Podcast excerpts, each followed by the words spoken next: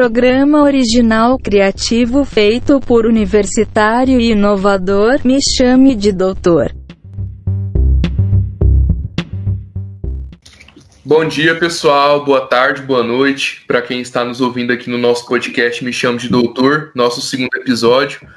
Hoje nós estamos aqui com, com várias presenças ilustres para participar com a gente. A gente está com a Andriele, que participa sempre do nosso podcast, né? Marco Bercock está com a gente, aqui toda semana também. Oi, pessoal, boa tarde, todo mundo, todos que estão acompanhando o podcast. A presença ilustre do, do nosso Miguel, coordenador do Centro Acadêmico, Clóvis Bevilacqua. Opa, tudo bom aí, gente? E é uma honra ter a presença do, do doutor Aristóteles Melo Braga. Eu fiz uma pesquisa aqui sobre um pouco do currículo do senhor e eu vou, vou citar o que, tava, o que eu pesquisei. O senhor me corrija se eu estiver equivocado. Advogado desde 2000, com intensa atuação na área de direito médico e de saúde há mais de 15 anos, é titular do escritório Melo Braga Advogados Associados, professor de direito médico do curso de medicina da Universidade Federal do Tocantins, foi assessor jurídico da Unimed Palmas por cerca de sete anos, é membro da Comissão de Saúde da OAB Tocantins e membro do Comitê de Monitoramento das Ações de Saúde no Estado do Tocantins, criado pelo CNJ. É, é um prazer ter a presença do senhor aqui. Eu é que agradeço a oportunidade, agradeço aí o convite, né? Convite feito pelo Miguel Felipe. Então, é, é, é uma honra para mim participar disso aqui e espero contribuir com vocês aquilo na, naquilo que eu puder acrescentar. Pois é. é Aristóteles, é, você um dia já foi estudante, assim como a gente, e você sabe que uma das maiores dificuldades nós estudantes de direito é que após a gente formar, é, nós não sabemos exatamente qual área a gente vai seguir, sabe? O que, que a gente vai fazer. E com mais de 20 anos de experiência de advocacia, queria que se contasse um pouco da sua história, como você chegou no direito médico, né? E, e para quem é muito amante do direito médico, estudante, é, universitário, qual que é o caminho que ele deve seguir, ou quais são as opções, como é que é o mercado de trabalho, entende? Como que ele pode se desenvolver é, de um advogado sem alguma especialização para um advogado com a especialização em direito médico, como foi no seu caso. Certo, vamos lá. É... O meu início na, na, com, a, com, essa questão do direito médico e direito da saúde, ele, ele aconteceu em razão do desafio né, que, que me foi proposto na época, é, isso lá pelos idos de 2005, por aí, uhum. sim, sim. É, eu era já advogava, sempre tive escritório, desde que terminei a faculdade, sempre mantive o meu escritório, apesar das outras atuações como assessor jurídico de órgãos públicos, mas eu sempre mantive o escritório, eu sempre entendi que eu sou advogado. Eu posso estar alguma outra coisa, mas eu sou advogado. Então, eu nunca deixei de lado ah, o escritório, eu sempre, quando eu tive essas atuações paralelas, eu sempre fiz questão e sempre tomei o cuidado de manter a minha porta sempre aberta, porque ali é o que eu sou. Né? Sim, sim. E lá em 2005 eu era assessor jurídico da Procuradoria-Geral do Estado, aqui do Tocantins, e fui convidado para poder assumir a diretoria jurídica da Secretaria de Saúde do Estado. Passava por um momento bem delicado, bem complicado. Né? Para mim foi um desafio na época e pela confiança que foi depositada em mim, eu aceitei o desafio, enfrentar uma, uma assim uma, uma área nova, né? Até aquele momento eu não tinha muita intimidade com essa área de saúde, essa área médica, e dali eu emergi nessa, né, nesse campo, as coisas foram acontecendo e nunca mais parei, nunca mais deixei de atuar. Eu fiquei no, no, na área de saúde do Estado pública por três ou quatro anos, né, é, atuei e atuo muito né, na assessoria de médicos, clínicas, né, hospitais, operadora de plano de saúde. Tanto sim, eu fui advogado aqui da Unimed Palmas por, por, por vários anos, fui assessor jurídico da Secretaria de Administração do Estado aqui do Tocantins, que que é responsável pela administração do plano de saúde, que é o Plano Saúde, que é o plano de saúde do Estado aqui para os servidores do Estado. Uhum. É, é, então, desde essa, essa, essa época, a gente vem a cada dia mais se aprofundando, a cada dia mais é, entendendo como que isso funciona.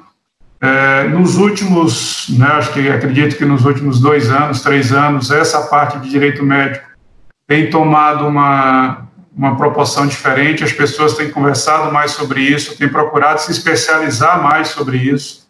Até pouquíssimo tempo atrás, é, eu não tive, por exemplo, essa, essa opção lá atrás. Eu tive que aprender na marra, porque não existiam pós-graduações, não existiam cursos de especializações, não existia nada que pudesse nos ajudar a, a, entender esse mercado que é bem específico, bem específico. Então, pois é. é hoje a coisa está tá, tá sendo bastante difundida porque é um mercado em franca expansão para advogado. Sim, sim.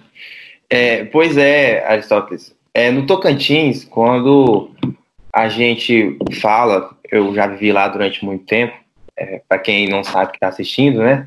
Mas quando você pergunta para qualquer médico lá, quem que é o advogado de direito médico aqui? Sempre seu nome está na boca, sabe? É sempre Aristóteles, Aristóteles, Aristóteles. Até porque o Estado é um Estado muito novo, é um Estado aí que tem acho que cerca de 25, 30 anos, entendeu? Então você foi uma das pessoas pioneiras no direito médico, me arrisco dizer aí que foi até visionário, sabe?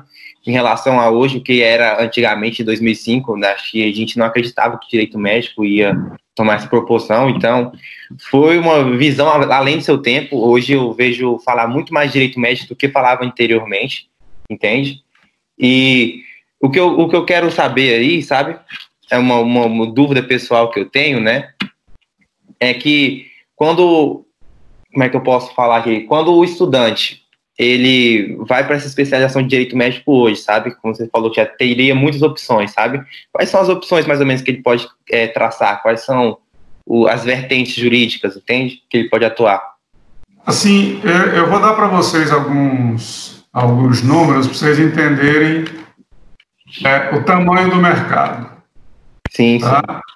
É, o CNJ, ele tem uma, ele traça um, um perfil da judicialização no Brasil de, de maneira geral. Tá? Uhum. Aí, os números que eu tenho aqui são números, né, do, quando eu acessei isso, que era a judicialização em números do, do, do CNJ, do relatório que ele fez em 2018. O CNJ fez um, um traçou um, um, um, um estudo e que ele entendeu, ele buscou que o número de processos judiciais no Brasil cresceu geral, sem estratificar por área, número absoluto de processos no Brasil em 10 anos, né, de 2018 voltando 10 anos, cresceu 50%. Então o número aumentou 50%. Aí quando você estratifica isso por área, o CNJ estratificou isso por área e os processos, o número de ações judiciais que envolvem direito à saúde cresceu 130%. É muita coisa. Então, se o número de processos gerais cresceu 100%, o número de processos só em percentual, só na área de saúde, foi quase o triplo. Sim. É, é, o CNJ nos apontou aqui Vou te dar aqui um.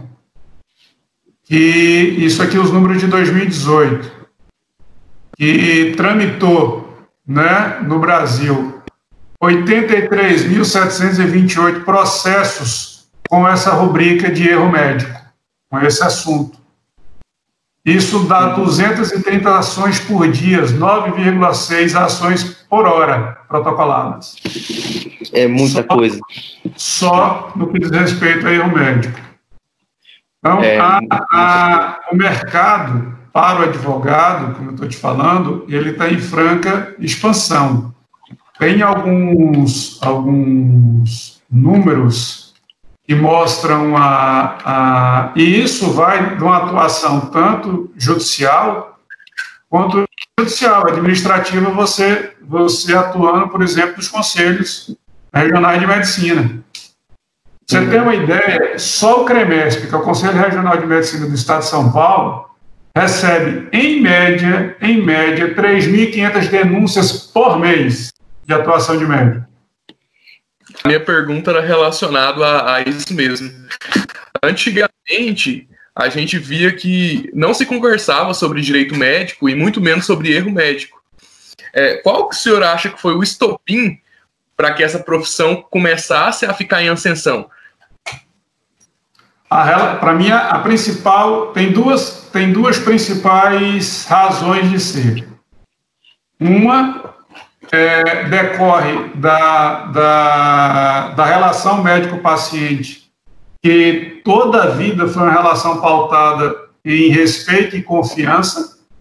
Existia uma personalidade. O paciente, quando buscava um médico, ele buscava aquele médico que era uma referência, que era respeitado, que era um médico de, da família, e que tinha toda aquela, aquela figura né, do profissional médico como uma figura assim quase que estava num pedestal, né? Era assim que as pessoas viam o médico lá atrás.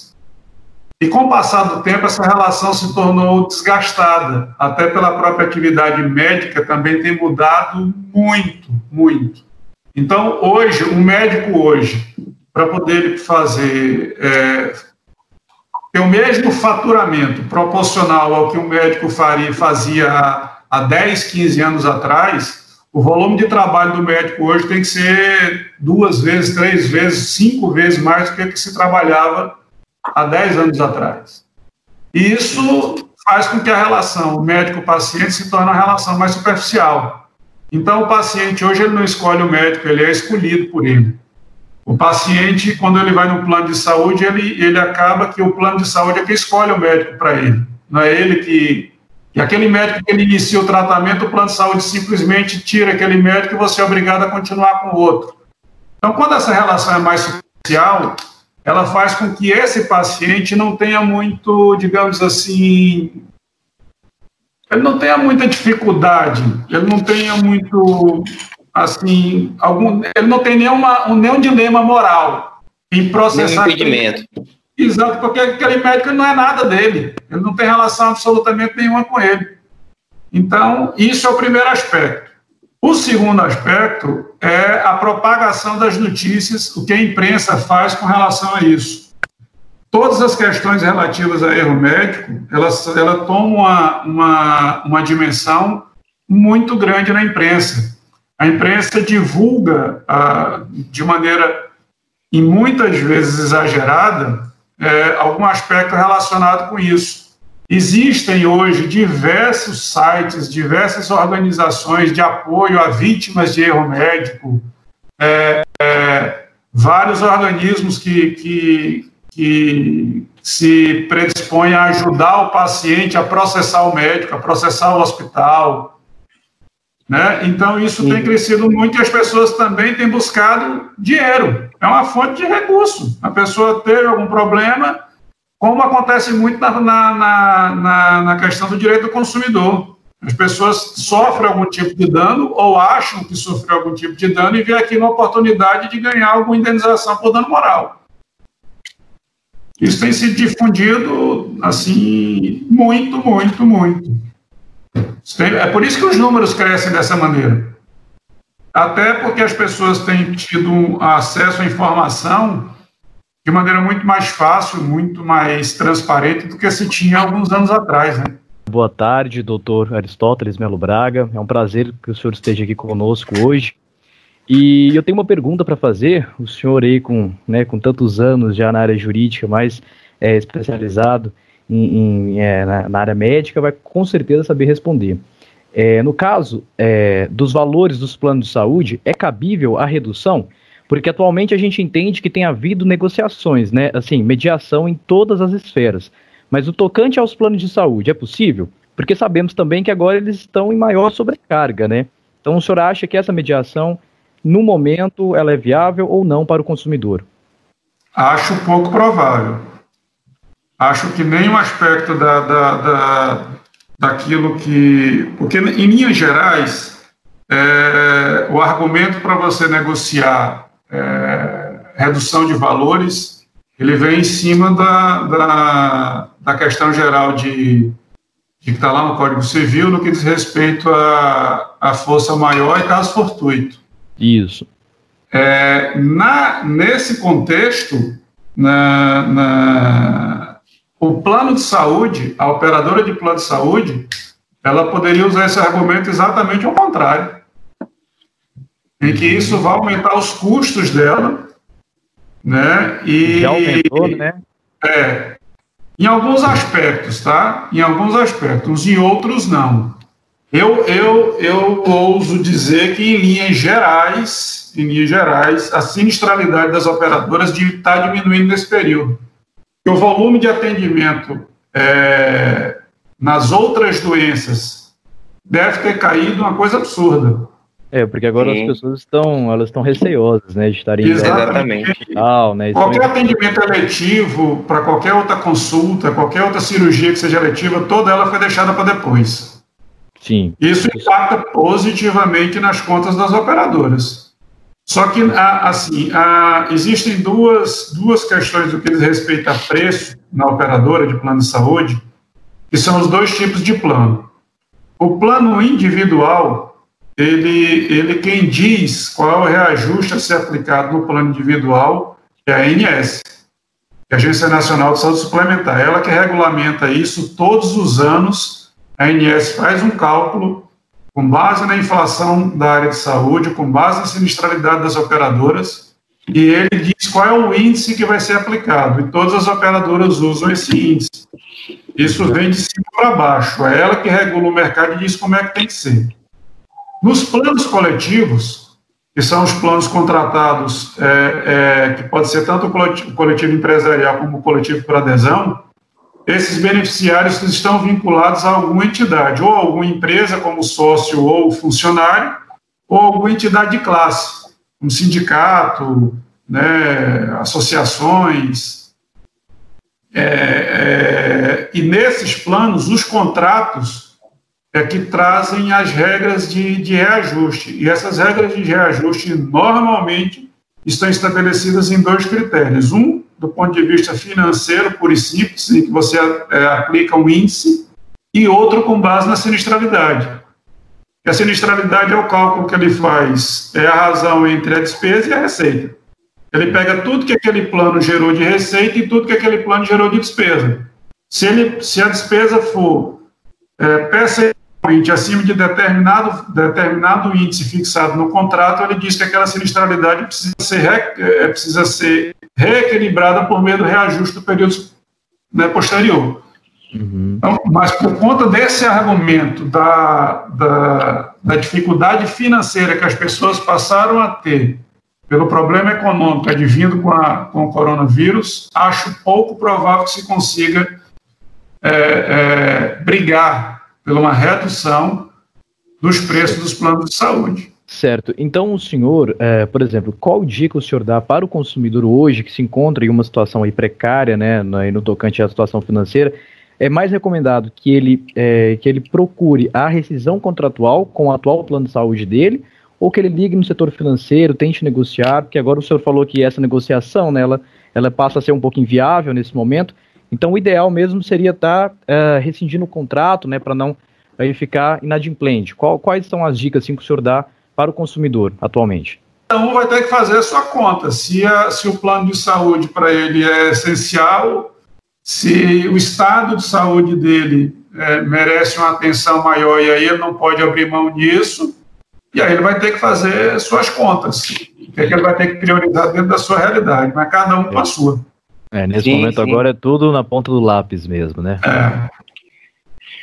É. já que a gente está falando sobre plano de saúde, é, inclusive período de coronavírus, vários, vários projetos, o, o Totti toca em respeito a isso. Um novo que ele está agora é sobre o Vida Connect, que é um novo plano de saúde. Eu queria que você explicasse, é, não só para os acadêmicos de direito, mas para quem assiste esse podcast, qual seria a grande diferenciação dele, as grandes vantagens e como está sendo essa experiência, sabe? Porque é uma experiência que você está pegando um plano de saúde agora do nada e anteriormente já tinha pego um plano de saúde feito, sabe? Os desafios jurídicos são muito maiores ou, na verdade, por, é, por na teoria você ter uma autonomia maior, é, os desafios acabam que eles ficam melhores? É, a gente fez um levantamento, já tem, como, como a gente mencionou no começo, aí, é, eu já tem muitos anos que milito nessa área de saúde e atuo e atuei em várias, digamos assim, em várias faces desse balcão. Então, eu já tive do lado do consumidor, do, do, do, do usuário, do beneficiário, já atuei do lado do hospital, do lado do médico, do lado da operadora de plano de saúde, do lado do Estado. Então, todas essas vertentes eu conheço um pouco de cada uma dessas dores. E se a gente estratifica o mercado de saúde hoje no Brasil, a gente tem dois grandes públicos: quem tem plano de saúde e quem não tem plano de saúde. Então, hoje, quem tem plano de saúde representa algo em torno de 23% a 24% da população onde de 76% a 77% da população é o que se chama de SUS dependente. Ele não tem outra alternativa a não ser o SUS. É, as pessoas que não têm plano de saúde e que não, e que não são dependentes do SUS, estatisticamente elas são assim, quase que insignificantes. São as pessoas que têm um potencial, uma capacidade financeira de pagar particular e não têm plano de saúde. Né? É, estatisticamente esse, essas pessoas elas são representam um número pequeno. E a gente vem quebrando a cabeça de como fazer com que essas pessoas, é, esses 76, 77% da população, tenham outra alternativa que não seja o SUS. Tem outra alternativa ter acesso de saúde, de serviços de excelência que não seja através do SUS. Então a gente é, é, tem idealizado esse projeto, esse, o Vida Connect, que está já em fase final de, de formatação, deve entrar no ar nos próximos meses, em que a gente faz exatamente a conexão entre esse paciente, que não é naturalmente um público-alvo dos serviços de saúde particulares. Então, a gente, ao mesmo tempo que está levando para os hospitais, clínicas, médicos, um público que não estava no, assim, no horizonte deles, porque eles achavam que essas pessoas só tinham possibilidade de acessar através do SUS. E estamos trazendo para essas pessoas, ao mesmo tempo, também a possibilidade, a, é, é, é, viabilizando para eles a condição de eles acessar serviços de saúde de excelência é, com a condição muito acessível, com preço bem mais baixo, com condições de pagamento e que caiba no bolso dessas pessoas para que ela tenha um atendimento digno. Aqui, para você ter uma ideia, no Tocantins, né, os números aqui do Tocantins, oficiais do Estado, o tempo médio de espera para uma cirurgia eletiva aqui no Estado são de, de um ano e meio. A pessoa fica a pessoa fica, é, em média, um ano e meio esperando para poder fazer uma cirurgia é, aqui no estado. É, Tem alguma, algumas especialidades que estão chegando a cinco anos de espera. Então, o que a gente está propondo, idealizando, é trazer dignidade para essas pessoas, fazer com que essas pessoas tenham e, é, uma possibilidade de acessar os serviços de excelência é, de maneira é, mais fácil. Sim. E aí a minha, a minha atuação na parte de, de, de do direito fez com que a gente ajudasse na idealização desse projeto, que a gente entendesse como é que a coisa funciona, para poder formatar é, e integrar todas essas pontas. Né? Ah, como é que o médico vai entrar nisso, como é que o hospital vai interagir, como é que o paciente acessa, como é que vai ter essa inter-relação entre eles. Então, essa, essa minha experiência na área de direito fez com que a gente conseguisse, é, digamos assim, amarrar todas essas pontas para que via esse projeto, de fato, ele pudesse ser viabilizado e ele saísse do papel e vai alçar voo agora. Agora, de agosto para setembro, a gente já começa, inclusive, com a parte de telemedicina. Eu queria saber, porque você também dá aula na Universidade Federal do Tocantins, só que você não dá aula em direito, dá aula em medicina, que é um fato muito interessante, né? Você vê tamanho propriedade é, da advocacia que você tem exercido. Como é que é a experiência de você lidar não com alunos de direito, mas sim com alunos de medicina? É diferente? É, é melhor? É pior? O aluno ele é mais interessado? é, menos interessado? é um é, desafio? É um desafio, mas eu, eu acho fantástico. É, eu tenho é, eu tenho aprendido muito, né? Acho que sala de aula é um lugar onde a gente aprende demais. As experiências trocadas lá são fantásticas. Mas assim, é, por que que a gente é, começou esse projeto também para os alunos de medicina? Que é, vamos lá primeiro com o meu foco de atuação. Na área de direito médico, eu atuo para o médico. Então, na minha área de atuação, eu não atuo em favor do paciente, eu sempre atuo em favor do médico. Eu tenho que escolher um lado e foi o lado que eu escolhi. Sim. Né? Então, eu atuo é, é, dando suporte ao profissional. E nesses anos todos, o que eu tenho percebido é que a, a, a, assim, uma das grandes razões de ter um volume grande também de discussão e de processos está na, na, na comunicação ruim. O médico não se comunica de maneira adequada com o paciente nem com o judiciário. Quando chega alguma coisa é, lá para o juiz, o juiz também não entende nada daquilo, fica perdido e, na dúvida, a tendência do juiz é deferir em favor do paciente. É, é, e a, a, a comunicação e o, e o, médico entender que ele tem que ter uma linguagem mais acessível, que ele tem que conversar com o paciente de maneira que o paciente entenda o que, é que ele está falando. E quando ele for colocar no papel alguma coisa, quando ele for fazer o termo de consentimento livre esclarecido para esse paciente, quando ele for anotar no prontuário, ele tem que lembrar que tudo isso vai, vai no futuro, se tiver algum problema, pode ser usado na defesa dele. Se isso for bem construído, isso facilita com que ele tenha um, uma probabilidade de êxito maior lá na frente. Então, a, uhum. o objetivo nosso na, na uma disciplina aqui na UFT é, foi de trazer uma visão para o futuro médico do que é que ele vai ter que enfrentar né, para ele exercer a atividade dele. Então, eu quero mostrar para ele quais são a, as consequências jurídicas da atividade médica. Porque na faculdade, isso não é diferente no direito também, não. Ela foca em mostrar para você qual é a sua atividade fim. Ela não mostra para você como é que você tem que fazer para chegar lá.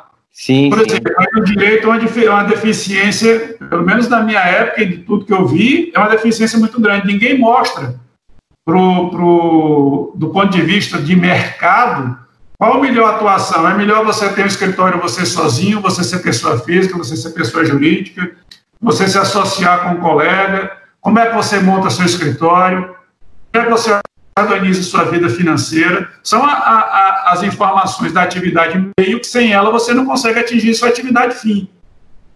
Então, na, na atividade lá, para os alunos de medicina, foi esse o objetivo e, e a gente tem, tem tido respostas bem gratificantes. Os alunos eles têm entendido, têm gostado, né? tanto que a, a minha disciplina é uma disciplina optativa. Sim. Ela não é obrigatória e, e o interesse tem crescido muito, muito, muito.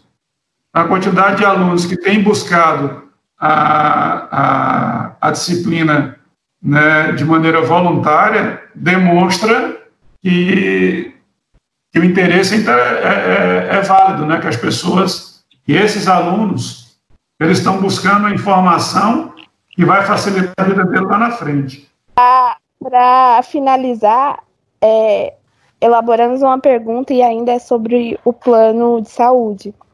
Sim. É muito importante nesse tempo de coronavírus é, as pessoas saberem é, quais os benefícios que eles podem ter ao obter um plano de saúde nesse momento. Aí a gente gostaria que o senhor respondesse isso para a gente, para poder finalizar. Assim, é... quando você contrata um plano de saúde, o rol é, daquilo que tem cobertura, ele é fixado pela ANS. Então, é, vai depender do, do, tipo de plano que você contrate, né? A segmentação que você contrata. Você pode contratar um plano que seja, por exemplo, só ambulatorial e você não tem direito a, a atendimento hospitalar. Você pode atender, contratar que seja hospitalar e não tenha cobertura para obstetrícia, então não cobra o parto. Vai depender da, da, da cobertura que você tiver. Mas, em linhas gerais, é, a, o rol de procedimentos da ANS, ele diz quais são as doenças e eventos em saúde que são de cobertura obrigatória das operadoras de plano de saúde. E é, a ANS, assim, é uma das agências reguladoras que, do meu ponto de vista, que mais funcionam. As pessoas, ela, qualquer tipo de dúvida que ela tenha, ela entra em contato com a ANS, a ANS é, ela, ela encaminha é, aquela demanda para as operadoras, que as operadoras têm poucos dias para poder trazer uma resposta de maneira resolutiva para o questionamento do paciente. Então, se as pessoas souberem, de fato, buscar o direito delas, né, a, o plano de saúde dá, sim, uma, uma tranquilidade para as pessoas. E esse, esse rol de procedimentos, como eu coloquei, ele é, ele é atualizado constantemente. Por exemplo, os exames é, para diagnóstico do, da Covid, ele tem uma resolução da ANS que a ANS determinou que esses exames fossem incluídos no rol de procedimentos, o que significa dizer que as operadoras são obrigadas a, a dar essa cobertura. Bastante esclarecedor essa parte. Tenham em mente que essa é uma especialidade que pode trazer de fato, benefícios muito grandes, pode trazer é, resultados profissionais bem interessantes é, para vocês. É, busquem isso como uma possibilidade. O mercado, como eu coloquei lá no começo, está em franca ascensão. Você pode trabalhar nessa área de direito médico em várias frentes. Você pode atuar em favor do médico, você pode atuar em favor de hospitais, clínicas, laboratórios, você pode atuar em favor do paciente, você pode atuar é, é, contra ou a favor de operadoras de plano de saúde. Existem grandes escritórios hoje no Brasil é, especializados só em atendimento a, a beneficiário de plano de saúde, que tem um fluxo de, de, de trabalho enorme. Sim. Então, é um caminho interessante a ser trilhado, é uma, é uma, assim, é uma, é uma especialidade que traz resultados bem interessantes, Agora você precisa imergir. Quem tiver interessado em fazer isso, tem que entrar de cabeça, porque você precisa é, é, se aprofundar no assunto, você precisa entender como que é esse diálogo entre médico e judiciário, entre medicina e judiciário. É uma... Quero só, quero só agradecer a sua presença, Aristóteles. Somos de casa. É... Pelo, por esse podcast, por compartilhar o conhecimento com os alunos, por dispor é, um, um tempo da sua rotina, sabe? É, tão corrida para poder é, vir aqui no podcast do CACB para poder é, repassar o conhecimento, incentivar os alunos é sempre muito importante a gente receber grandes figuras. Eu quero agradecer muito, muito mesmo. Eu vou passar para o Marcos Vinícius finalizar e eu deixo aqui meu forte abraço. Doutor, foi um prazer esse bate-papo com o senhor. Tenho certeza que depois dessa, dessa nossa roda de conversa, muitos alunos vão procurar entender mais sobre o direito médico, que é uma área que muita gente ainda não conhece. É, e é um prazer ter a presença do senhor aqui e poder aprender mais com, com você. Eu é que agradeço a oportunidade de vocês aí, né? E estou sempre à disposição, porque aquilo que eu puder contribuir Estou sempre às ordens.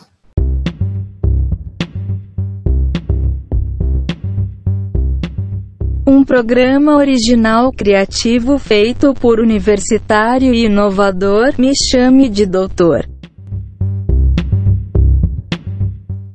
Então, pessoal, agora vamos começar a parte 2 do nosso programa. A parte 1, um, a Andriela estava um pouco assim, meio com raiva do Miguel, que tava perguntando muito. Eu tenho síndrome de protagonista, eu tenho síndrome de protagonista. Eu sei que vocês queriam Não, perguntar para ele também. Garoto, garoto, se toca, se toca, garoto. Você chegou agora, quer sentar na janela. Não, é. Mas eu, eu, eu, eu convidado. Eu, eu, que trouxe o convidado, eu que, que perguntava mesmo, ué. Essa não. Ai, não. Gente, a gente deve acatar aí as, as nossas determinações da, lá da coordenação, né? Tá falando que falta escalão, né? É, pode falar. Não, Miguel. Não vou falar mais nada, não, viu? Já falei demais. Tchau, Miguel. Oh, eu, sei, eu sei que, tipo assim, vocês tinham umas 50 perguntas, 50 perguntas que você tinha ficaram pra depois, entendeu? Pra uma outra oportunidade. Tchau, Miguel. Tchau, Miguel. Tchau, Foi um prazer aqui conosco. Agora é, deixa eu falar. Vou, vou ficar calado, vou ficar calado. Continuando a nossa parte do, do programa, o doutor Aristóteles se despediu da gente, mas nós continuamos com a presença do Miguel aqui.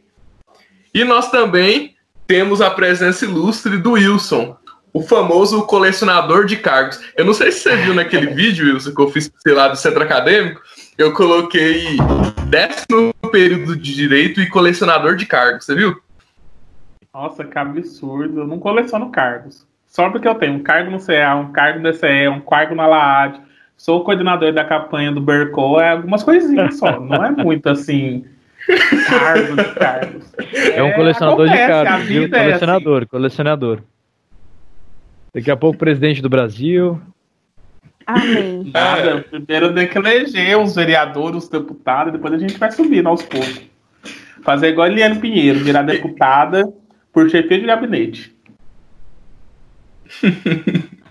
então, Agora nós vamos pro momento data vênia, que vai rolar a vinheta aí, que vocês não vão escutar, que vocês vão escutar só quando não, vocês estiverem ouvindo o podcast. Data vênia. A família ali, né? Falando, eles defendendo o Bolsonaro, não tem gente como defender o Bolsonaro. Quem defende o Bolsonaro? Quem que defende alguém que fez uma portaria que permite usar a cloroquina, sendo que todo mundo fala que não pode. Pelo amor de Deus. Meu data vênia, hashtag fora Bolsonaro, porque não tem como. Tudo errado nesse país. É só isso. Obrigado. Não, perfeito. Perfeito. Vamos o meu data vênia, o meu data vênia é um pouco descontraído. Eu vim criticar no meu data vênia aquelas trollagens que as pessoas estão fazendo de mudar o nome do Instagram dos outros. Que aquilo tem me irritado muito, muito. Eu não vi isso. Nossa, em todos os. Todo. Nossa, mas vocês estão por fora, em todo portal que Ai, vocês entram na internet, você tem o pessoal criticando. Mas fale mais sobre. Eu tava assim, Você fez uma pesquisa. Intere a gente. Não, eu tava tava lendo uma notícia e assistindo os stories da da MC Loma, que ela fizeram uma trollagem com o Instagram da MC Loma e trocaram o nome dela pro O Cornão de Maracá. e aí ela perdeu um monte de parceria porque o Instagram não deixou ela mudar o nome o nome dela no Instagram durante 15 dias. E ela tava chorando nos stories, depois vocês podem acompanhar no YouTube, sei lá. Ela chorando nos stories falando que perdeu um monte de parceria porque fizeram uma trollagem com ela, que eu ri muito. E que, por favor, não façam isso comigo, porque eu fico muito irritado. Isso é ridículo. Mas, amigo, deixa eu só entrar aqui.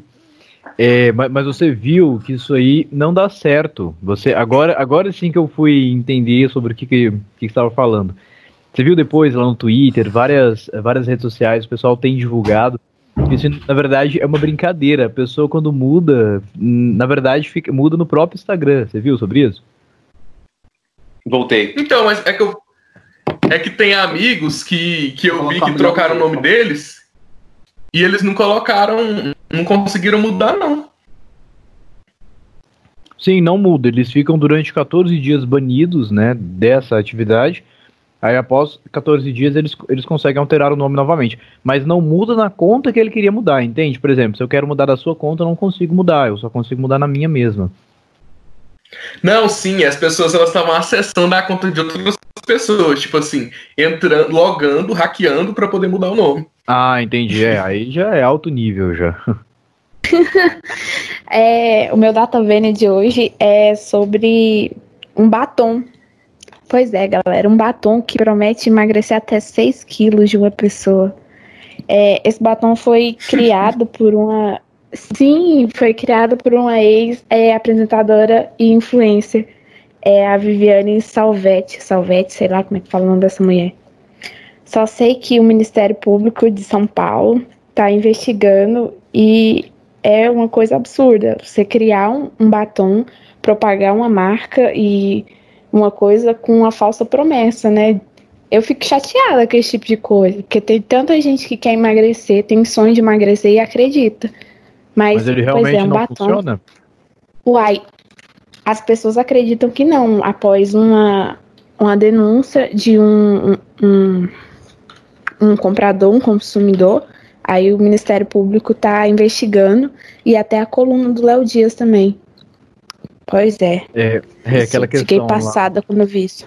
É aquela questão lá do, lá, do, lá do tratamento com placebo, né? Assim, as pessoas tomam acreditando que que vai mudar, que vai ter algum efeito, é pelo fato de acreditar muda. Tem essa vertente aí, mas com certeza é claro que é, essa empresa aí, eles estão infringindo aí muitos, muitos tipos aí em relação ao código do consumidor, né? Isso aí é total enganação, se realmente não for comprovado aí o efeito, né, do batom. Não, e o, o que dá mais raiva nesses casos é que as pessoas, elas não aprenderam até hoje sobre a questão de, de padrões da sociedade. As pessoas sofrem tanto buscando o padrão perfeito, e mesmo assim elas não conseguem ap aprender de que não, não tem nada de errado com você ser mais gordo, com você ser mais baixo, com você ser mais alto, mais magro. Sabe, as pessoas elas ainda assim procuram um padrão da sociedade. Sim, aí volta à tona novamente aquela questão da, da intolerância que a gente discutiu no último podcast sobre não tolerar as diferenças e tal, isso se enquadra também nos padrões de beleza que a sociedade impõe. Com certeza. É, isso com pois certeza é. prejuízos de ordem emocional, né, para as pessoas que tentam aí todos os dias, né, se enquadrar a esse estereótipo aí de beleza que boa parte dele é promovido pela indústria da moda, né, pelos, é, pela grande mídia. Então isso é muito grave. Sim, é quando você Concordo. fala concordo ainda aquilo que a gente fala, nossa, ele é bonito. Eu falo, não, ele é interessante, né? Porque é complicado. Me perguntaram isso hoje, eu falei, então, né? Ele é interessante, mas é a vida. Vamos indo. Com certeza. O, o Wilson é um dos privilegiados que é, ele se enquadra totalmente no padrão de beleza. Então fala, Wilson, você como privilegiado, como é que é a situação aí do padrão de beleza? Então, né? Eu sou muito assediado. O Marcos sabe muito bem disso. O Marcos também, né? É. Muito profundas, muito intensas. Verdade, é. é. Sabe tudo que eu sou. Eu hum. vejo. E qual que é a dica de beleza que você dá para as pessoas também, sabe? Aí a dica Não... de beleza que eu dou é viva feliz. Um sorriso Entendi. na cara e pronto. Nada de ruga. É, é. Não, lacrou, Bacana. lacrou. Na verdade, eu podia falar a dica real que eu uso, né? Mas pelo horário não é permitido. Mas eu acredito que todos qual é o creme, né? O Marcos me ensinou. Nossa! Ah, não, pra essa dica meu eu acho que eu não quero saber. Tem, tem, tem, que cortar isso daí, o horário não permite isso daí, não, meu amigo. Essa é. dica eu nem quero saber, viu? Não quero usar. É, é. Miguel, você tem um, um data vênia para hoje? Eu. Não, no momento eu vou ficar calado aqui. eu falei demais. Olha, então o Marco Bercon vai continuar. Hoje eu também tô sem Caiu sobre nós. Derrama, Senhor. É de glorificar de pé a igreja. O quê? Aleluia, irmão, porque o Miguel calou a boca. Deus eu não tenho nenhum data vênia, hoje é um dia zen, um dia tranquilo. Não que não esteja né, acontecendo uma série de coisas que me deixam contrariado, claro. A todo momento eu fico contrariado com alguma coisa. Mas hoje eu não preparei nada para estar tá discutindo em relação ao data vênia. Hoje para mim é um dia tranquilo. Então, já que a gente finalizou essa, essa parte do nosso programa, vamos para o momento hip. Hip, West in Peace.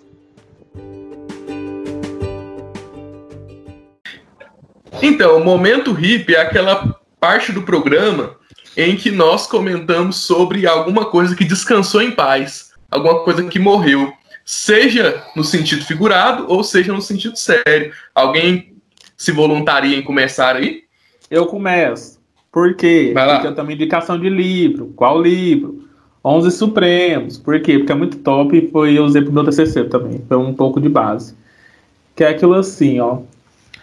O momento hippie é que o Supremo é sempre hippie, porque ele sempre se diz, diz, né? Ele sempre se diz, diz, né? Ele nunca. Porque ele fala de manhã, você não escreve à tarde, parece o Bolsonaro. E é isso. Ele sempre vai ser deixado para trás, ele sempre vai se desfazer. O que um fala, o outro não fala. Vamos pegar o exemplo agora do Celso de Mello, que é a cabeça do ministro da Educação. Aí o Marco Aurélio, não, não pode, porque não sei o que, é só ignorar. Ou seja, tá meio ruim esse trem aí, vamos ter que melhorar. É isso. Como essa quarentena tá três meses, deixando todo mundo dentro de casa. Tem hora que eu falo com o Bercó, que eu falo assim, Bercó, tem que parar de falar com você, porque você manda uns áudios que não tem base. Igual ontem, ele falou bem assim, online. Nossa senhora, me deu um calor que eu fiquei assim, misericórdia. Vou ter que parar de falar com ele porque não tá dando. Meu hip de hoje é sobre aquela infeliz colocação do nosso ex-presidente da República, né, o Lula, sobre a questão do coronavírus, né? Para mim o Lula já é uma pessoa morta em questões políticas aí. Que eu acredito que agora, especialmente nesse momento aí crítico, né, de pandemia, não é o momento para nós ficarmos discutindo, muito menos, né, até uh, agradecendo aí a existência do vírus, baseados em questões ideológicas, né, direita, esquerda, centro. Agora é o momento de nós realmente focarmos né, em políticas públicas voltadas à saúde, voltadas ao assistencialismo. Então, quando o Lula vem, traz em rede social, em, re, em rede nacional, né, aliás, em rede internacional, né, porque falando de Lula, ele traz, vou até colocar aqui, é, aqui na íntegra, cadê? Uh, Aqui, ó, sobre o coronavírus, ainda bem que a natureza criou o vírus, porque esse monstro está permitindo que os cegos enxerguem, que os cegos comecem a enxergar que apenas o Estado é capaz de dar solução a determinadas crises. É uma frase extremamente infeliz. Sei que o ex-presidente já veio à mídia nacional pedindo desculpas, né, como ser humano, todos nós temos aí né, essa, essa liberdade ao erro, mas é uma crise, é, é, é uma, é colocação extremamente prejudicial, entendeu? Que, é, que ataca dezenas, milhares de pessoas que já perderam familiares, que já perderam amigos aí nessa pandemia, que está em uma situação econômica deplorável. Então, assim, nesse momento que a gente nota realmente quem são esses dois lados extremos, sabe? Então, aqui não estou defendendo, é, não estou defendendo Jair Bolsonaro, muito pelo contrário, aquele louco nem deveria ter entrado, mas assim, a gente, lota, é, a gente nota os dois extremos, sabe, de cada lado, tanto o lado aqui da nossa extrema direita, também aí o nosso lado mais extremo aí da, da esquerda, embora o governo petista, petista tenha aí uma certa discussão, será realmente esquerda, né, de acordo com algumas ações que ele tem feito durante os 14 anos aí de governo PT, mas assim, esse é meu hip de hoje, que para mim Lula sinceramente, Lula, Jair Bolsonaro, são pessoas aí que elas se encontram bem com, é, com esse termo do hippie, porque para mim morreram já há muito tempo, especialmente depois de uma péssima colocação dessa. Lula e Bolsonaro cancelados. Falou tudo! Palmas! Tá todo mundo cancelado. cancelado, cancelado. A gente precisa desse processo de rejuvenescimento né, da política a nível nacional. Né? Então nós precisamos dessa oxigenação. Da política nacional. Então, isso é extremamente importante. O, Mar, o, o Bercó veio com o dom da politicagem. É que nem o Miguel, só que o Miguel fala demais. Enfim. É... Viu, Miguel? Miguel, né? não, a- a- os ataques não Miguel vão tá parar, voltado, não vão parar. Rapaz, rapaz do céu, eu tô, tô, tô ouvindo isso aí tudo, viu, André? Só aguardando É aqui. pra ouvir do mesmo. É tem pra ouvir mesmo. Ai, ai. O momento hippie de hoje é a saída da Regina Duarte do cargo de Secretaria Nacional da Cultura. Ela é a quarta a deixar o cargo. Ela falou na, na manhã dessa quarta-feira, da quarta-feira do dia 20, que deixará o cargo.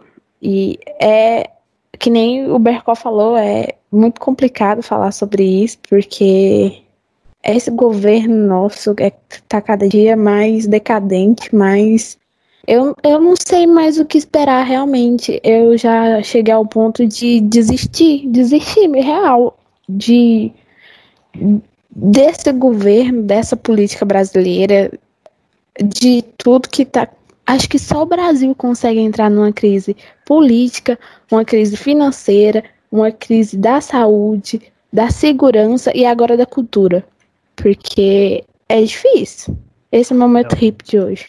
É, eu ainda vou, ainda vou pontuar, né? A gente já tá o quê? Há uma semana, duas semanas sem um ministro da saúde em plena Sim. pandemia. É, Ah, não, o Bolsonaro já falou que vai ser aquele mesmo, o general. Vai é, vai mesmo. ser, vai ser. Nós já estamos há duas semanas e vai ser ainda um tal de general. Então, O meu momento hippie vai para o Dr. Ray, viu? É, porque eu queria muito ele como ministro. Ele seria um menino ministro da saúde muito engraçado. Eu queria ver quanto tempo que ele ia durar, sabe? Aquele cara ali, ele vê vergonha assim, ele quer passar uma. Então, meu momento hippie aí vai para o Dr. Ray, minha homenagem a ele, sabe? E, pô, Bolsonaro, realmente tem que colocar o Dr. Ray aí, sabe? Nessa, nessa coronavirus aí que está assolando o Brasil. Então, esse é meu momento hippie. Obrigado aí. Todas essas, todos esses bate-papos acontecem muito numa rede de canal que eu adoro, inclusive. Não sei se todo mundo acompanha, mas eu acompanho todo dia, que é a CNN. Porque para mim, a CNN é tipo a rede de jornalismo mais foda que tem no nosso, no nosso país e no mundo. Eles conseguem tratar de política de uma forma muito. Vou falar do meu momento hippie. Meu momento hippie é sobre esse ano de 2020, apesar dos apesar de grandes problemas que estamos passando por aí, o Rio de Janeiro ele está com recorde de índice de mortos por policiais. E no caso, sempre a maioria é negro, e eu não preciso nem lembrar vocês o caso do João Pedro, aí da semana passada, que que foi uma, um jovem de 14 anos que estava brincando com os primos dentro de casa e ele foi morto baleado por policiais do Rio de Janeiro. Não só baleado por policiais, os policiais colocaram ele no helicóptero e levaram ele para o IML. Depois de 12 horas, os pais descobriram que a criança ela estava no IML morta. Então, para mim, é, é muito difícil falar de de Brasil dessa forma, sabe? Que os policiais eles não são nada preparados e a gente vê todos os dias várias pessoas negras da periferia morrendo por porque não tem um porquê. E muitos falam assim: "Ah, não sai de casa se você mora na periferia". O João Pedro é um exemplo de que não precisa sair de casa para poder morrer na periferia, principalmente do Rio de Janeiro. Então, assim, é, meu hip é, é, muito triste hoje, mas é falar até quanto que a gente vai sofrer é, esse, essa afronta dos policiais contra a população negra e da periferia. Até quando a gente vai continuar com esses policiais despreparados que atiram para todo lado sem saber o motivo e sem saber o porquê? Uma das coisas que me fez entender muito sobre, sobre a polícia hoje no nosso, no nosso país e que uh, eu indico para todo mundo que quiser ver, é uma série do Netflix muito boa e é bem curtinha, que chama Guerras do Brasil.doc.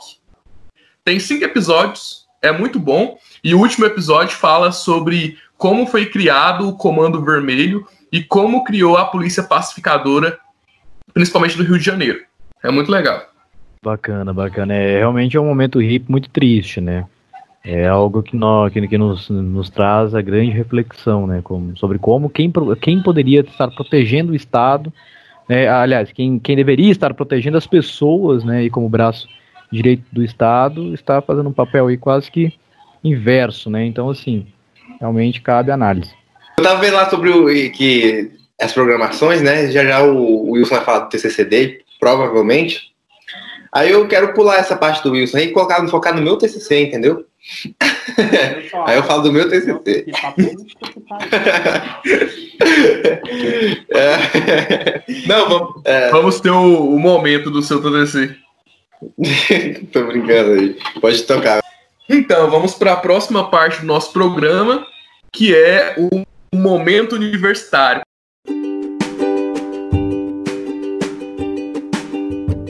Momento Universitário.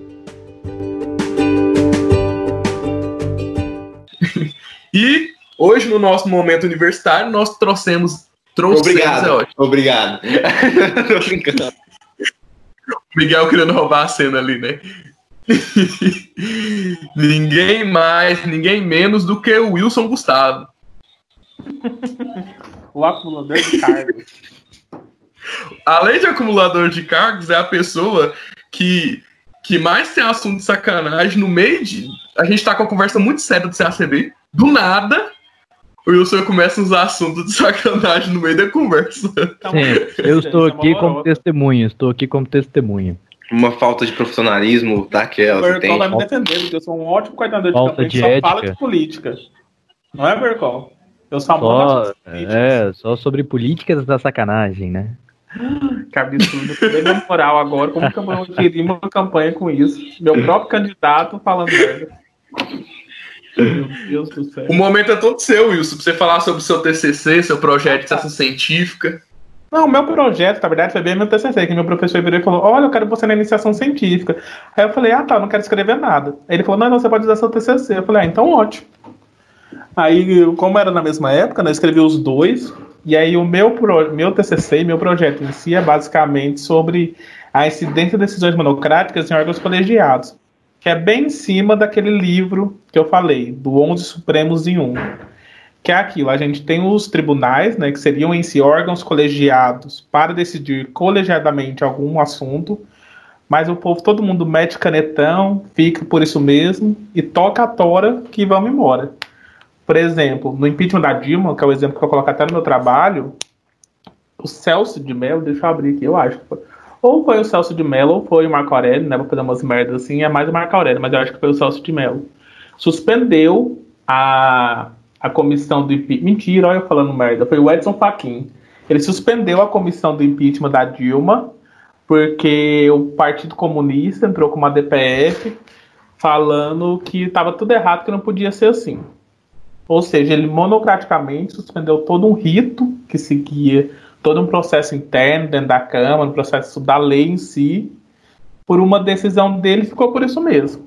Aí a única exceção desse caso, por exemplo, é que logo depois o pleno referendou, mas de resto fica por isso. Igual quando o, o Teoria da Básica era vivo, ele deu uma liminar sobre auxílio para juiz, suspendendo uma medida lá.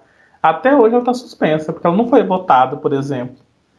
Aí é mais ou menos isso, meu TCC, que eu vou discorrendo sobre esse problema, né, da monocritização em um âmbito colegiado, que é aquilo, vamos decidir de conjunto? Não, é cada um por si, Deus por todos, e olhe lá. E é isso mesmo. Obrigado. E suas pesquisas foram com base em que? Em livros ou ou você pesquisou alguma pessoa, fez entrevista? Como é que você conseguiu pesquisar Não, então, é porque meu trabalho é muito teórico. Muito teórico, assim, é muito a letra fria da lei. Eu pego e falo, olha, a lei fala isso, mas acontece isso. Então foi tipo assim, muita revista, por exemplo, muita reportagem, o próprio livro dos Onze Supremos, porque lá eles realmente, como são jornalistas, eles destrincham isso. Temos também muitos artigos, tanto aqui quanto no exterior, sobre a monocratização. Tá até um ótimo aqui, ó, que é do Diego Arguelles, que é o Supremo Individual, mecanismo de atuação direta dos ministros sobre o processo político, que foi, por exemplo, do, do exemplo da Dilma. Tem também outro que ele escreveu, que é sobre a ministocracia, que seria o Supremo Tribunal Individual no Brasil Democrático. Porque, querendo ou não, é um campo de pesquisa muito amplo. Porque todo mundo sabe o que acontece, mas ninguém faz nada. Aí é aquele campo, né, que você pode ir pesquisando e vendo o que, que vira. Porque pesquisa por pesquisa, no final talvez não dê nada, mas a gente espera que dê alguma coisa também, né? E aguardar para ver o que, que vira. Porque, por exemplo, quem resolveria tudo isso? CNJ, que também o povo senta em cima. Então, é aguardar para ver o que, que vira nesse Brasil varonil. Não, e você, você lacra em tudo, né? Como é que pode? Ai, é para poucos, né, bebê? Não posso nem falar. Ai, Wilson, o lacrador.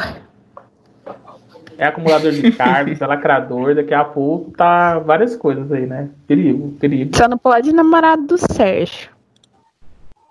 Eita. Não, ele é, ele é muito cuzão, top, não aguento não. Exatamente. Queria mandar um abraço pro Sérgio. Não, cala a boca, Miguel. Dando Miguel só fala merda. Vamos colocar mudo no Miguel. não tem beijo. Pra... Eu quero fazer uma pergunta para vocês, para vocês me responder aqui. O que que vocês estão fazendo nessa quarentena? Diferente de você que tá transando, eu não tô fazendo nada, porque nem o AB eu botei. Então, tá difícil. Ah, eu também não tô fazendo. Eu tô fazendo muitos projetos pelo centro acadêmico. Mentira, o É, Miguel a gente. gente sabe que ele tá só no Inhequinheco que a gente viu o vídeo esses dias. É, nessa quarentena, a gente tá fazendo vários projetos no centro acadêmico. Tá todo mundo do centro é, do CA trabalhando muito. É, não só pela questão da mensalidade, mas até os projetos, como o próprio podcast, o estágio trainee que a gente está começando a desenvolver agora em junho, vai começar a desenvolver no começo de junho, tudo focando no estudante. É, nós do centro acadêmico, estou falando por todos agora, deixando até um clima um pouco mais sério, é, estamos é, realmente até admirando as atitudes dos estudantes que estão abraçando essa causa da mensalidade. É, eu recebi uma mensagem da reitora é, da ProEx, vou falar o nome aqui, né? Mas ela tava falando, sempre querendo é, enrolar, falando assim, ah, não, segunda-feira a gente responde ofício, não sei o que, sabe? Mas pelo tom que ela tava conversando comigo, eu vi que ela tava já começando a ficar um pouco revoltada com essa situação da mensalidade. Ou seja, quando começa a incomodar a reitoria, começa a incomodar quem realmente precisa ser incomodado, é que está surtindo efeito. Inclusive, no- nessa data desse podcast, a gente já vai ter lançado nosso Instagram, que chama ReduzPUC, que é um Instagram que a gente vai coletar todos os testemunhos dos alunos em relação a esse sistema letivo remoto, porque a faculdade simplesmente não preparou o aluno. Ela não deu microfone, não deu computador para quem não necessita, para quem, quem necessita, ela não fez nada. Ela não, hã? Nem, nem preparou o aluno, nem o professor. O professor não Tá. ganhou uma lousa, o professor E não ainda ganhou um faz o aluno gravar vídeo falando que tá tudo bem, tá uma merda. Exatamente, ainda quer forçar o aluno a gravar um vídeo mentiroso, calunioso, falando que tá Mentiroso. tudo mil maravilhas. E a gente sabe que essa situação não é essa, entendeu? A PUC, ela teria que ter mais respeito com os alunos.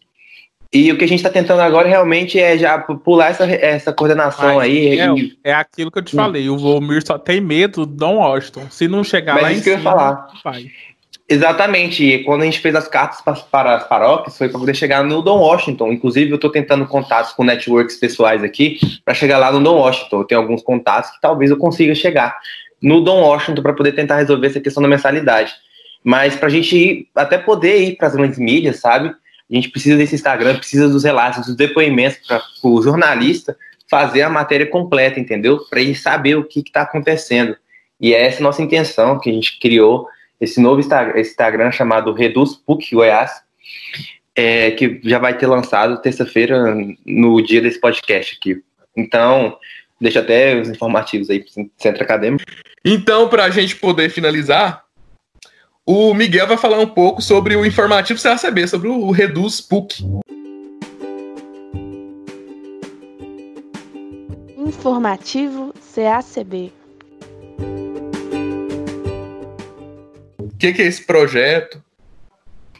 Então, ah, o Centro Acadêmico já está aí há dois meses nessa luta da mensalidade. A gente vem batendo essa tecla. Encaminhamos um ofício sexta-feira retrasada, né? da data desse podcast. Não foi respondido ainda. Coordenação, a reitoria, no caso, falou que vai responder esse ofício só terça-feira, quarta-feira, no dia desse podcast, se responder, porque eu acredito pouco que eles vão responder.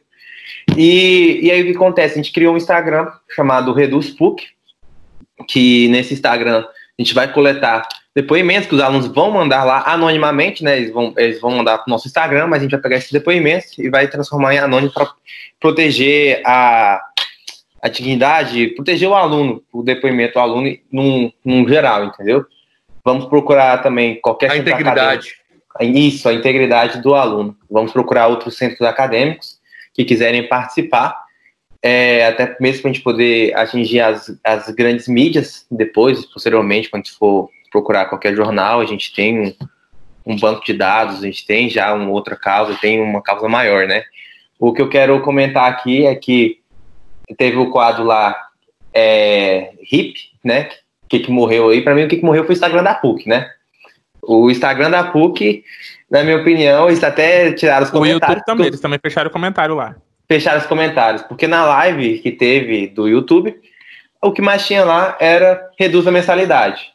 Aí o que aconteceu? Vai pro Instagram, tem lá reduz mensalidade. Ou seja, a PUC está querendo fechar os olhos para a situação dos alunos, ainda está fazendo esses vídeos que o Wilson comentou anteriormente, é, querendo que o aluno fale, a PUC está maravilhosa, igual o Enem, cara. Eles estão querendo, estão se baseando no Enem lá no ministro da Educação.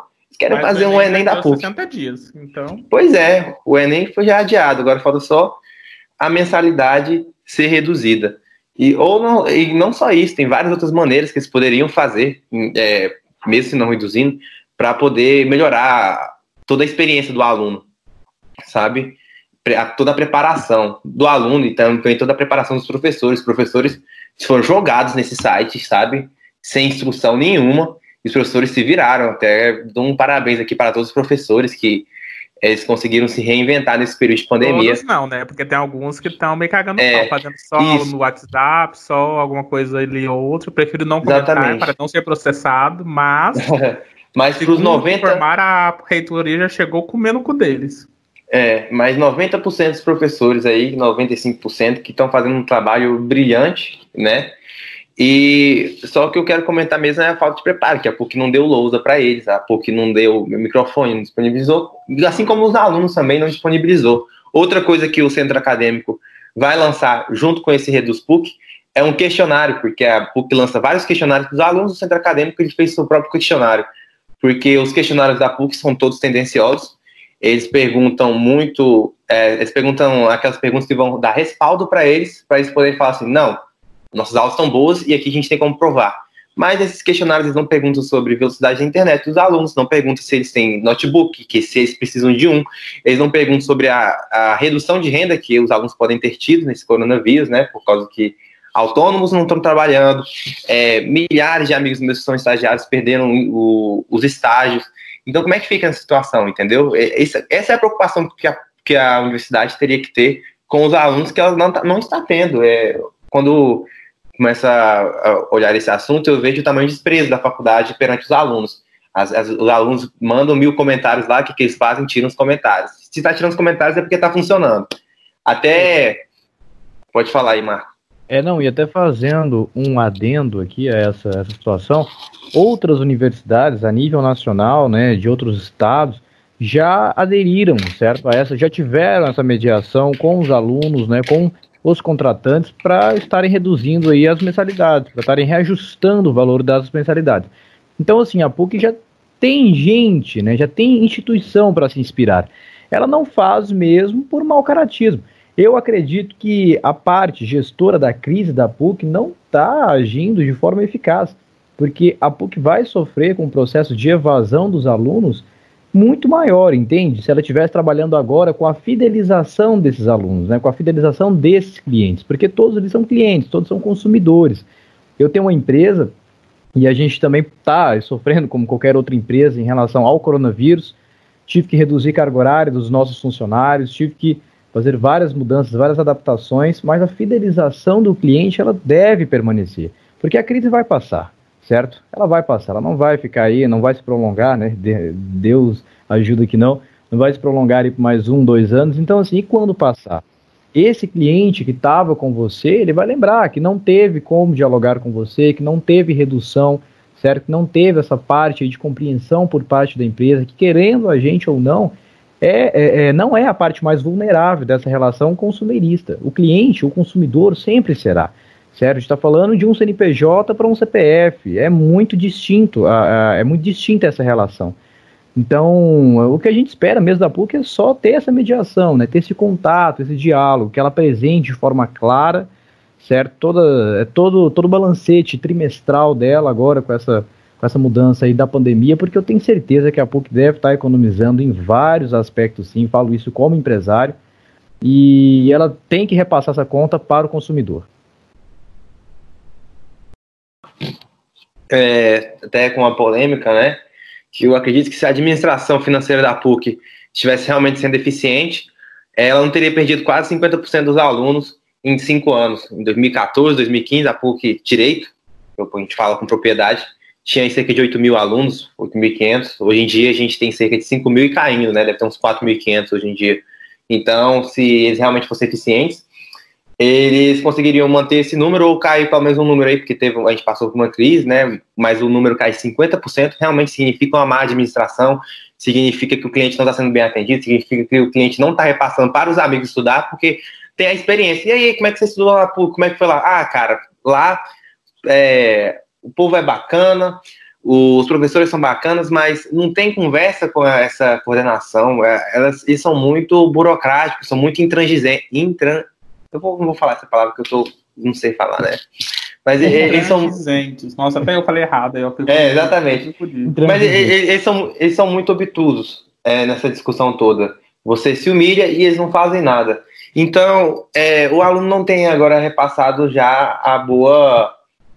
aquela política, né? Do cliente satisfeito traz outros clientes, sabe? Então a PUC está gerando vários clientes insatisfeitos e está tá colhendo aí esse resultado negativo ano após ano. A gente tem acompanhado é, o, a falta de crescimento de alunos, muito pelo contrário, só é, o declínio dos alunos da PUC, né? Porque eles estão realmente. E em contrapartida, nas outras instituições de ensino privadas aqui em Goiás, o número de alunos está subindo, né? Digo isso pela Universidade de Salgado, que eu já fiz um estudo lá com base lá nas atléticas universitárias, o número dos alunos do curso de Direito e eu tive um resultado que está se aproximando aí dos, é, do número dos alunos da PUC. Então, assim, se a PUC não ter né, essa, essa atenção em relação aos seus alunos, com essa política mesmo de política de fidelização dos clientes, ela vai perder e continuar perdendo ainda muitos consumidores. Exatamente. Eu, é, para mim, esses aí são todos os informativos da semana. Pessoal, tenho certeza que esse assunto de, de PUC ainda vai durar por muito tempo. A gente vai ter muito que conversar sobre esse assunto de PUC ainda. Mas eu queria finalizar nosso, nosso programa aqui, nosso podcast. Eu tenho certeza que essa conversa já deu aqui duas horas e 26 minutos. Deve durar uma hora e meia aí, tá bem grande. Mas queria agradecer a presença da Andriele, do Bercó, do Miguel e do Wilson, é aí, que galera, participou com a gente hoje. Sempre. É nóis. Minha Olha. presença adicionou aí uma hora e meia mais de podcast, porque eu realmente é, não precisa, agrade... não precisa Miguel, agradecer muito ao Miguel, não. Nossa, eu e o Wilson pensam igual. E eu queria agradecer, também ao nosso convidado, o Aristóteles aí. Disponibilizou o seu tempo. Não tá Tchau, aqui, gente. É isso aí. E não esqueçam de dar like, compartilhar esse podcast com outras pessoas. É. Dar like eu não sei não, viu? Dá like no Instagram, porque a gente vai postar lá o Cabeça de Bagre, o IGTV. Ah, tá bom. Cabeça de Bagre. Gostaria de agradecer a presença do nosso coordenador Miquel, né, que... Obrigado. Puxa o saco. Ah, eu... Ah, só porque é o Miguel. Sabe que ele quer dinheiro. Rapaz, vou falar uma coisa. Intimidade. Gostaria de agradecer a presença do Miguel, gostaria de agradecer a presença do Wilson e também do doutor Aristóteles, né, que tirou aí um tempo do seu trabalho para estar tá vindo aqui conversar com a gente. O Marcos e Andriele não vou agradecer, são já é, cadeiras é, cativas aqui do, do... Dá licença, né, que eu também soube, eu já estou agora membro programa nos oficial aqui do, do podcast, para sempre. Então agradeço aí, viu, a presença de todos vocês. E conto aí com, uh, com o compartilhamento, né, com a audiência dos nossos espectadores.